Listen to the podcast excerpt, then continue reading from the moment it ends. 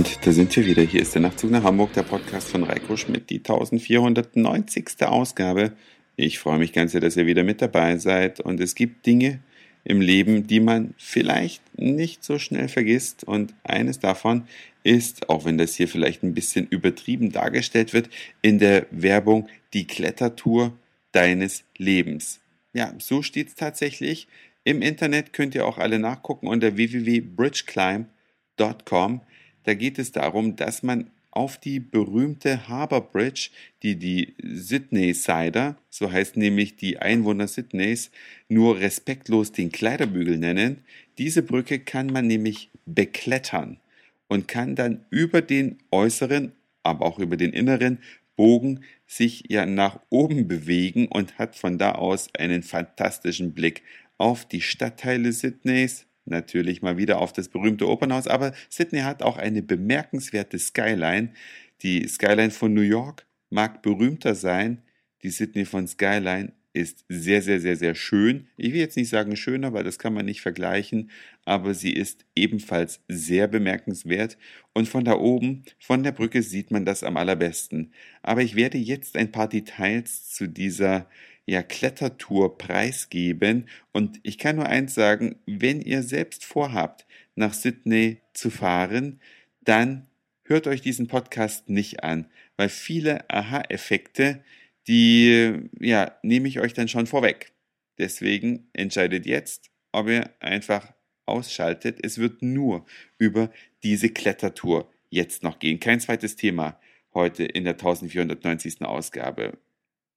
Okay, für alle, die nicht ausgeschaltet haben, geht es jetzt weiter. Was passiert bei so einem Bridge Climb? Man muss diese Tour im Voraus buchen und zwar rechtzeitig im Voraus, denn es gibt unterschiedliche Zeiten. Man kann natürlich eine Tagestour machen, das heißt eine Tour bei Tageslicht, um das genauer zu sagen. Es gibt eine Tour zu Nachtzeiten, wo man dann eben das beleuchtete Sydney sieht. Aber es gibt auch zwei Touren, die heißen Twilight. Twilight, also Zwielicht. Und es gibt eine Variante, da taucht man von Tageslicht ins Zwielicht ein. Und wir haben die andere Variante gewählt, nämlich starten im Zwielicht und enden in der Dunkelheit.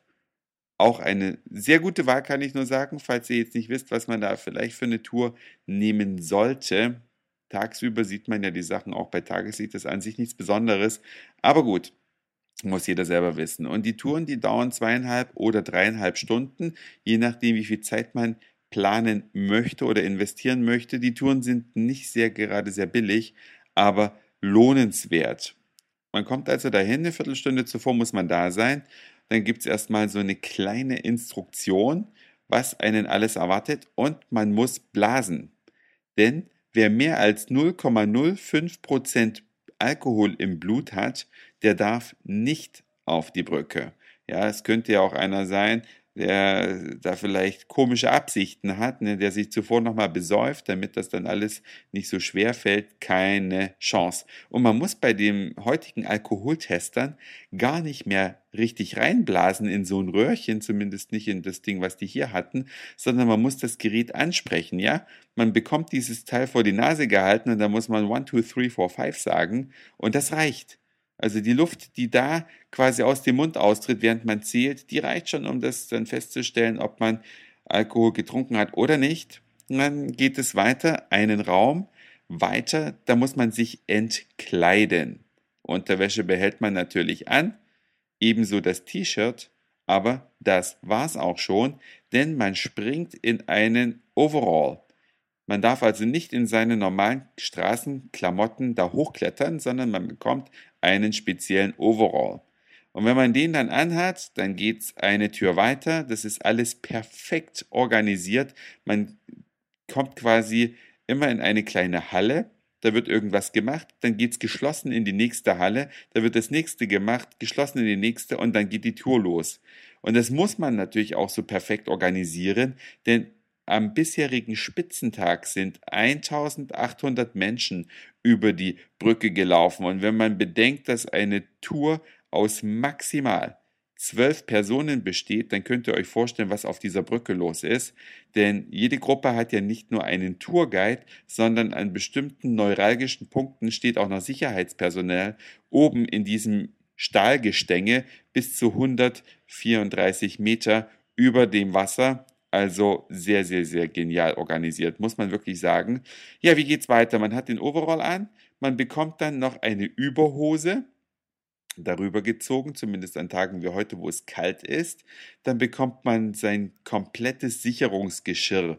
Das besteht also aus einem ja, Schnürgurt, den man um den Körper trägt und an dessen Ende befindet sich eine Vorrichtung, die in ein äh, Laufseil eingehängt wird. Ja, während der Brückentour ist man in ein Seil eingehängt, aus dem man auch nicht rauskommt. An keiner Stelle. Man ist also immer gesichert. Man bekommt eine Taschenlampe auf den Kopf geschnallt, an einem Gummiband natürlich. Man bekommt dann rangeklippt eine Fließjacke, falls es einem zu kalt ist, und eine Regenjacke, falls es anfängt zu regnen, ganz klar. Ja, denke mal, das waren jetzt alle Ausstattungsgegenstände, die man dann so ranmontiert bekommt. Und dann muss man eine kleine Klettertour in einer Halle absolvieren. Da wird dann geprüft, ob man das geschnallt hat, wie man mit dem Sicherungsseil umgeht. Man muss da so eine Treppe hochgehen, die einer späteren Treppensituation nachempfunden ist. Und auf der anderen Seite die Treppe natürlich wieder runter. Und wenn dann alle fit sind, dann wird die Reihenfolge festgelegt. Ja, also wer hinter wem läuft. Unsere Gruppe bestand heute nur aus sechs Personen. So, wir hatten das dann raus, wie wir das haben wollen, weil man kann es dann die nächsten drei Stunden nicht mehr ändern, weil wenn man einmal ins Führungsseil eingeklinkt ist, dann kommt man da nicht mehr raus. Ist natürlich auch eine super clevere Schutzmaßnahme. Und dann beginnt die Tour. Man läuft also unterhalb des Gestänges, auch noch unterhalb des Straßenniveaus dieser Brücke, über so geschätzt 200 Meter vielleicht, aber schon in deutlicher Höhe überm Wasser, bevor man dann mit dem Klettern, mit dem eigentlichen Klettern beginnt, was letztlich die Aneinanderreihung von mehr oder weniger sehr steilen Stufen ist. Und man bekommt immer wieder Pausen eingeräumt, um eben auch die Szenerie zu bewundern. Es geht eben nicht nur um den sportlichen Aspekt des Kletterns, sondern es geht natürlich auch darum, die Aussicht zu genießen, denn man sieht die Stadt selten aus dieser Richtung und auch schon gar nicht aus dieser Höhe. Und man läuft dann auf der Brücke. Übrigens gibt es nur für die, die interessiert, was der eigentliche Zweck dieser Brücke ist. Es ist ja kein Klettergerüst, sondern eigentlich hat es ja die Funktion, Fahrzeuge zu transportieren und Fußgänger. Es befinden sich acht Fahrspuren nebeneinander auf dieser Brücke, zwei Spuren für die Eisenbahn, eine Spur für die Fußgänger und eine für die Radfahrer. Also auch eine für damalige Verhältnisse. 1932 ist diese Brücke eingeweiht worden und es ist die größte Bogenbrücke dieser Art auf der Welt, ja für damalige Verhältnisse schon sehr zukunftsorientiert gebaut worden. Denn damals schon acht Fahrspuren für Autos einzuplanen, das ist schon eine ganze Menge. Denn damals gab es noch nicht so viele Autos auf diesem Planeten. Ja, und man klettert dann und wartet und guckt runter. Man darf leider keine Fotos machen, denn man muss alles abgeben. Selbst Mädels müssen ihre Ohrringe rausmachen. Man darf überhaupt nichts am Körper tragen, weder eine Armbanduhr noch eine Hals- oder Schmuckkette, gar nichts. Ja, es sind Sicherheitsbestimmungen, die toppen, glaube ich, sogar die Vereinigten Staaten mit ihrem Sicherheitswahn an dieser Brücke. Klar kann was passieren, es kann immer was runterfallen. Immerhin fahren ja da unten auch Autos äh, in, in großer Tiefe irgendwo lang. Also man hat nichts daran, man muss dann durch so einen Torbogen laufen, durch so eine Torbogensonde wie am Flughafen, sodass man muss die Ärmel hochkrempeln, ob man auch wirklich keine Plastikuhr dran hat. Alles, was Metall ist, würde da sofort detektiert, aber das Fiese ist, man hat natürlich dann auch kein Fotoapparat dabei.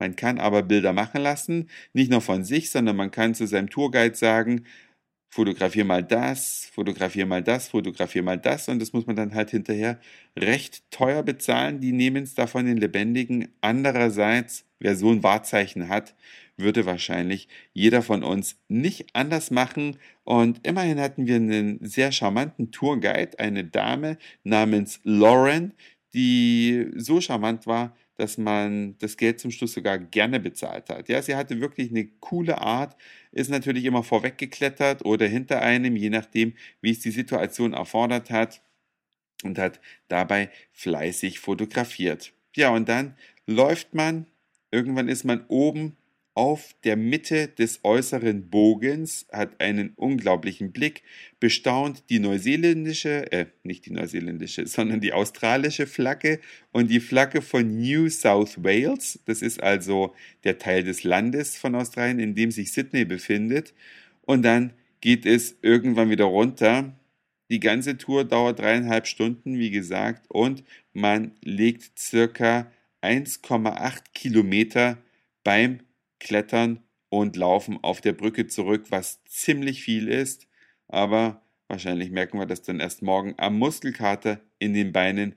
Ein wunderbares Erlebnis, auf das ich mich schon viele Monate vorher immer gefreut habe und sehr, sehr dankbar bin, dass das heute geklappt hat. Ein ganz wichtiger Tipp für euch, macht bitte den Bridge Climb, falls es euch auf dieses Fleckchen Erde mal verschlägt. Das war's für heute. Dankeschön fürs Zuhören, für den Speicherplatz auf euren Geräten. Ich sag Moin, Mahlzeit oder guten Abend, je nachdem, wann ihr mich hier gerade gehört habt. Und vielleicht hören wir uns schon morgen wieder. Euer Reiko.